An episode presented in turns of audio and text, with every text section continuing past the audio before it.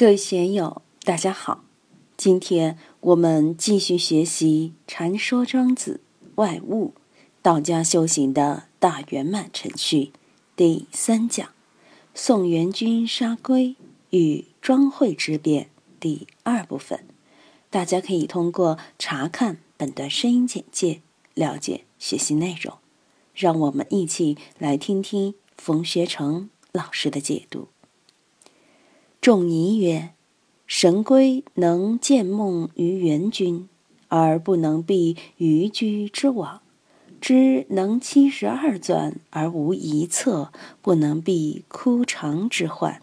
如是，则智有所困，神有所不及也。”孔夫子听说这个故事，就开始发表意见了。当然。这个故事也是庄子导演的一则寓言，也不是那么回事。说了神龟的故事后，庄子就借孔夫子来发表一通感慨：这只神龟能托梦给宋元君，但不能逃避渔居之网，没有逃过一个很蠢的下层渔夫的网络，自己能于七十二钻而无策，无论怎么打卦都能奇准无比。但自己不能逃脱宰头煲汤下锅的厄运。这么大的神通，又能托梦，又能占无不灵，任何事情都知道，就是不知道自己的命运。第一，不知道自己会落网；第二，不知道自己会被煲汤，自己的壳被别人拿来打卦。哎，多可怜啊！如是，则智有所困。神有所不及也。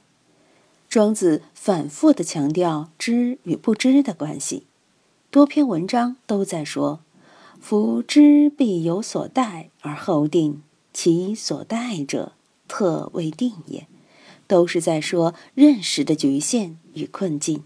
智慧必须有所待而定，都是缘起的。用佛法来说。你虽有厚德志，并不能说明你有宿命通，想怎样就怎样。任何人都是有局限的，有自己能耐的半径，超过了自己能耐的半径，就是偶然性起作用，你自己就玩不转了。所以智有所困，神有所不及。我们一定要留意自己能耐的半径，自己智慧的半径。什么是自己能及的？什么是自己不能及的？孔夫子也说过：“知之为知之，不知为不知，是智也。”真正智慧的人，就要承认自己的知和不知。有的人明明不太高明，却老是想去超越自己的半径，干自己力所不能及的事，这就会给自己带来很大的麻烦。有的人到老都一无所成，这些都是无可奈何的。虽有智之，万人谋之。智之是最高的智慧，大家都在追求，谁不想得到最高的智慧呢？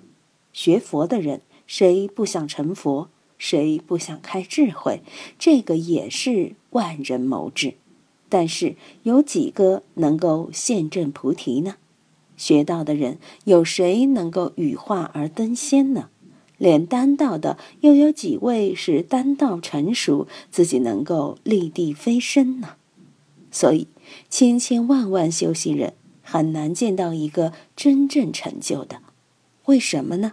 因为这个是智道，所以虽有智之，万人谋之；即使万人谋之，也未必行。神龟尚且如此，何况一般的凡夫？宋军拿了这么好的一个龟，他也不知道自己在战国后期最后要被齐国灭掉。所以，我们不能仰仗占卜，仰仗什么善知识。通过这一段，我们要知道，任何高人都是有所能，有所不能。东晋时期，佛图澄神通广大。能未卜先知，断人凶吉。后赵的石勒、石虎两个暴君，对他的神通佩服得五体投地。佛图澄是中国佛教史上记载的神通最广大的高僧，慈悲止杀，但也无力消弭五胡十六国的乱局。在中国历史上，有那么多的高僧真人，都无力改变血腥乱世。他们虽然慈悲，尽力去化解社会出现的暴力之气，但又能有多大的效果呢？再如范蠡。张良、李密、诸葛亮、刘伯温这样被认为是政治超人的智者，仍然是有所能有所不能啊。唐代的安史之乱中，唐肃宗多次请高僧办道场，恭送人王护国般若波罗蜜多经，收复长安、洛阳后，认为是高僧念经的功劳，完全忽视了郭子仪。李光弼这些名将的殊死血战，引来将士们的不满。北宋靖康之乱时，宋徽宗请来道士做法，让天兵天将为他赶走金兵。汴京城都不设防了，结果被金兵打包俘虏到了东北。看到这里，我们一定要知道，智有所困，神有所不及也。特别是学佛的人，一定不要迷信哪个上师、哪个老和尚。我们也承认，有的善知识、有的活佛、有的喇嘛、有的老和尚，的确不得了，非常好。他们的德行、他们的智慧、他们的修养非常高，可以说就是菩萨了。但是我们千万别去迷信他们。实际上，很多迷信。都是我们附加给这些老和尚的。就拿佛缘老和尚来说，有一对夫妇多年未生仔，见到老和尚就说：“老和尚，求求你让我们生个儿子吧。”老和尚就说：“好，送你一个仔。”嘿，第二年就怀上了，然后就来见老和尚，真灵呀，是送子菩萨。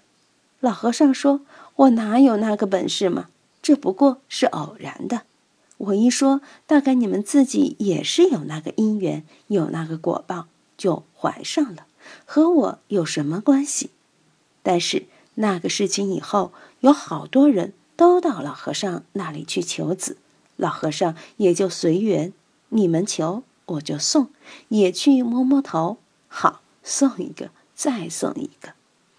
我这里的房东袁辉。最后一次去看老和尚，当时老和尚躺在床上已经不能动了。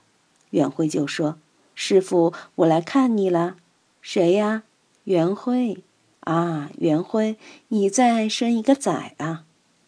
老和尚知道他生了一个女儿，希望他再生一个儿子，但是老和尚自己的病自己也没有办法，所以一定要把这些迷信观念破掉。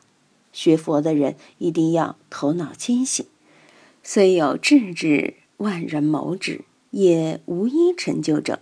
智智不可得，全知全能只有上帝。我们凡人一定是这样的。为什么？身也有涯，而智也无涯。我们永远都处在已知和未知的十字路口。不论你多了不得，你前面还是有个未知。有个未来，这个是决定键的，不能动的。今天就读到这里，欢迎大家在评论中分享所思所得。我是万万，我在成都龙江书院为您读书。